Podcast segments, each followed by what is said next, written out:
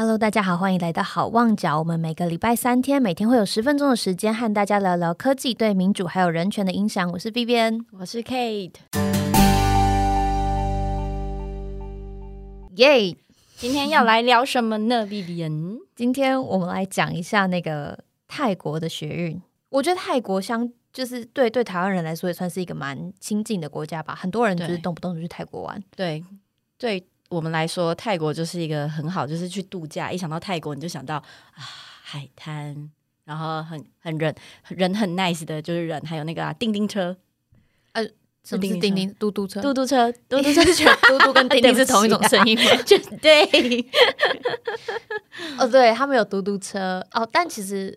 我没有去哦，我去过啦，就是在我人生还没记忆的时候去过。我去过的，哦，我我很想挑战那个，哎，就是他们有那个，我不知道那个叫什么名字，反正就是他们的计程车是计程车，呃，是机车的那种，计程车，对，超有趣，我很想挑战，但我会觉得，呃，好像有一点，就是你知道，那个不知道会给谁载到，如果他很臭或者是什么的怎么办呢？哦，对。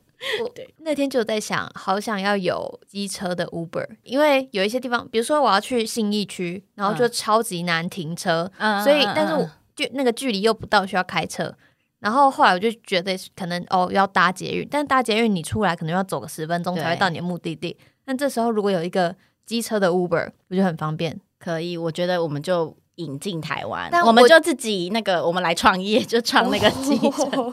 今天决定题目，对，今天，哎，我们又离题了，因为我觉得机车的那个那个亲密度，我有点无法接受，就是你跟陌生人要靠得这么近。哎，我从小有训练呢，因为我是台中人，然后我小时候上学什么，我妈都是骑那个摩托车载我。我跟你讲，你这是一个核心的运动，就是你在坐在机车上的时候，你完全不用扶任何东西，然后你就还是可以保持的非常的就是平衡。这是核心跟大腿，然后可能搭完一个小时机车腹肌就出来了。哎，可能嗯，如果你体脂本来就低于二十，可能，但是如果像我这种三十，可能就没有办法。就可能搭完一个小时的机车是变二十五之类的。好，祝福你，谢谢谢谢。好，那呃，就讲回来正题，先帮大家稍微的回顾一下，到底泰国的学运发生了什么事情。大家可能会知道，就是目前泰国他们的政体是君主立宪，嗯，所以他们现在除了自己本身的呃施政的政府之外，他们还有皇室。对那皇室在泰国是非常崇高、不可以诋毁的，嗯，一群人。对，就是还有法律说，如果你毁灭君主的话，那你是要你是有你你是有罪的，这样。对对对，所以在这个状况之下呢，其实。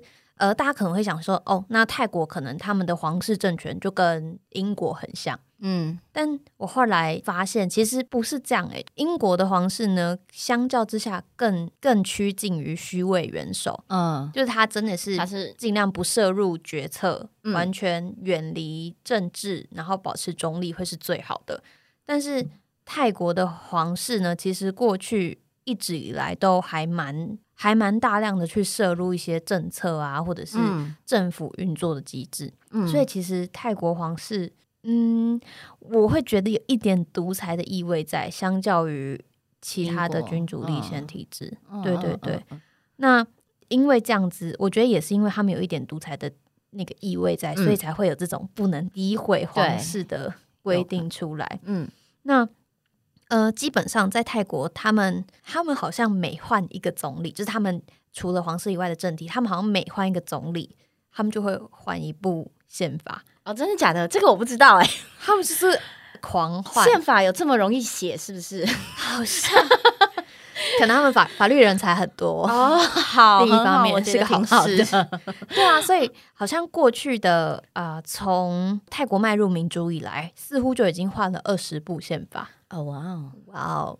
我以为好，就是我们又说回来，台湾的新闻最近报泰国，还有另外一件事情，就是泰国皇室好像什么小三很厉害什么之类的。哦，对，就是我想说，哇，那他们真的蛮忙的哈，就是他要看宪法，又要做一些。但我 那个什么现新的太皇，他本身应该是不用，他不用看，就宪法跟太皇无关就对了。我不知道，我不知道他的摄入程度到哪里，但是我知道他们就是对宪法的，就是目前的宪法其实都不是一个一直很稳定的在维持国家的根基的，所以对他们来说，政权一换宪法就换，规定就换，甚至比台湾这种四年换一次政府还要更动荡，因为你连基本的法律都改了。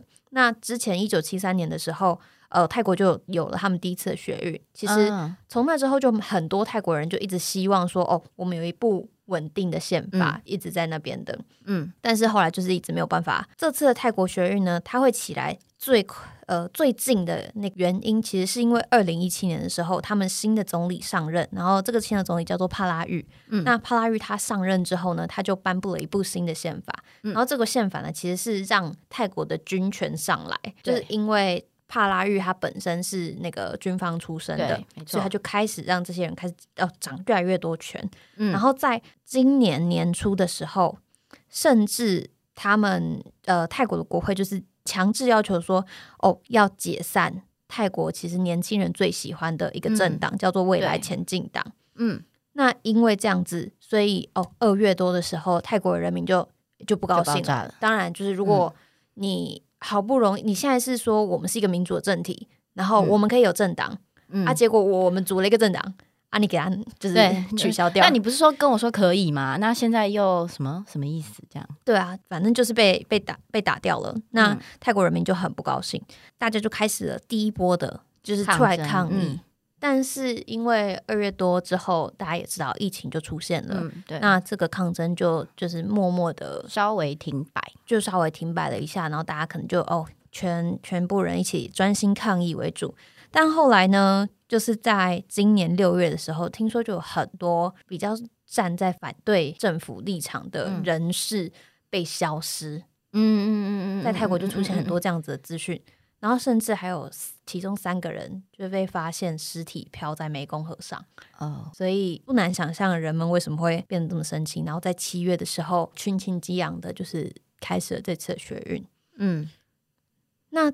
这次学运其实最开始好像政府一直没有把它看得太严重，我觉得应该是因为之前其实也是有好几次零星的算是抗议吧，就是我说可能在两千多两千出头年的那个时候，其实也都有陆陆续续每年都有一些，然后后来二零一六我刚刚看。新闻也是，其实都有多多少少。当泰国政府想要再限制一些言语权还什么的时候，然后就会有人出来抗议。可是好像都不了了之。嗯嗯。然后，所以我觉得他们可能就觉得，那应该就是又一样了吧？就是没有什么好好去怕的，就是可能又是一次哦，就是风声大雨点小啊，然后我们这个抗议就会结束。对，有可能。但这一次，呃，泰国人他们就是。一在在学运的一开始，他们用了很多就是超级有创意的方式来做抗议。比如说，他们在集会的时候呢，就全部泰国人一起跳哈姆太郎舞。你知道哈姆太郎是什么？就是那个小老鼠吗？你之前有看吗？我没有。啊，我知道歌词里面有什么种子。对。身为我身为，一点要唱一下吗？抖抖哥。我我用后置的好了，我我的声音可能我们我觉得观众应该比较想要听 Vivian 本人唱。我我觉得我们本集 highlight 就在那，就是那个收视率的那个高点，应该就起于那个，你知道 podcast 不是这样运作的吗？哦，反正就是这个这个歌里面呢，还有一段就是最喜欢的东西是向日葵的种子，然后他们就会把它改成最喜欢的东西就是人民的纳税钱。之类的，就是在讽刺他们泰国的政权，然后他们就是一一连串出了这样一些很有趣，然后甚至也在 Twitter 上面做了很多梗图，然后 Twitter 呢，其实就就变成是泰国人他们要做这系列倡议很重要的一个地方，嗯，因为他们也是在 Twitter 上面就有 po 他们那个哈姆太阳，嗯，就就是很在网络上面整个疯传，所以哈姆太郎后来有被泰国禁。你说像维尼那样，我不好说，只是就是一个好奇，就是因为我想说，呃，最近泰国政府已经开始要限制那个 Twitter 跟一些其他的那些社群网站啦，所以我想说，会不会我们就是哈姆太郎就也被消失这样？哈姆太郎被消失，有哦，我不知道哎，我觉得对啊，这样就是因为他们开始，因为他们没有办法。诋毁太皇，嗯，所以很多东西对他们来说，他们必须要拐弯抹角的讲。那什么东西是最好适合用来拐弯抹角的讲，然后来骂一个政府的，就梗图，就是迷 音。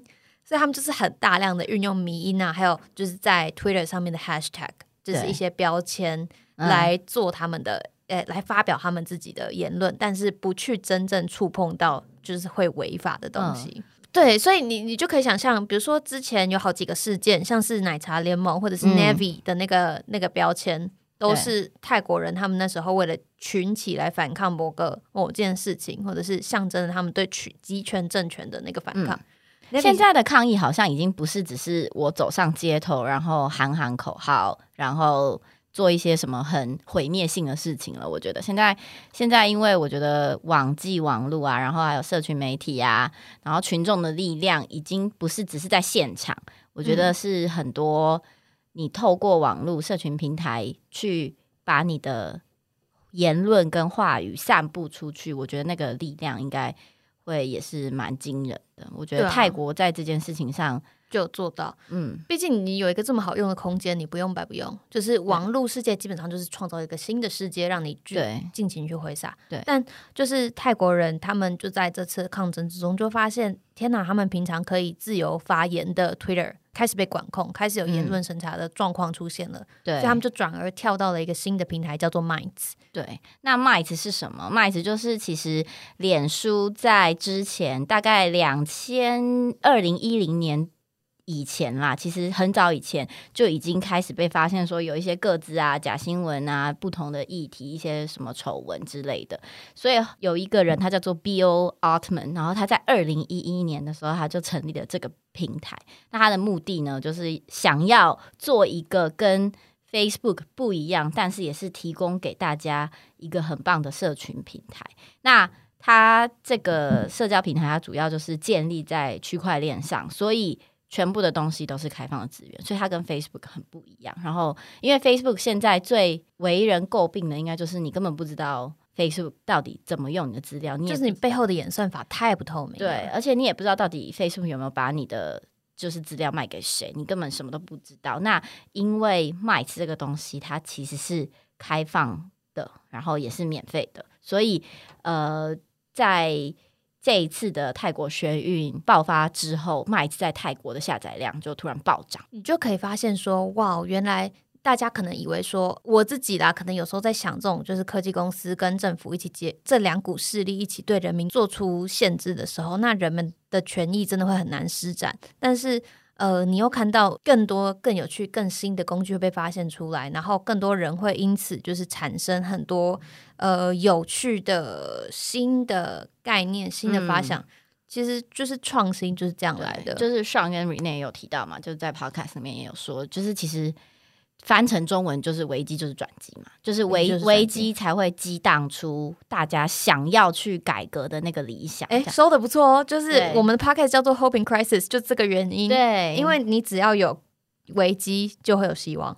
对，就是不管那集听起来多 depressed 嘛，那集不管听起来多难过，其实最后都有机会找到希望。对，哇，好乐观，OK，很棒，真是太棒了。我们今天就结束在这个非常正面的这个结论。好，那如果大家喜欢今天的内容的话，欢迎大家到下面的介绍追踪我们的 Instagram，还有 follow 我们的 Twitter，也可以到我们的英文 Podcast 里面去听听 Rene 跟 Sean 跟 Mary 的对谈。那今天就先到这边喽，大家拜拜，拜拜。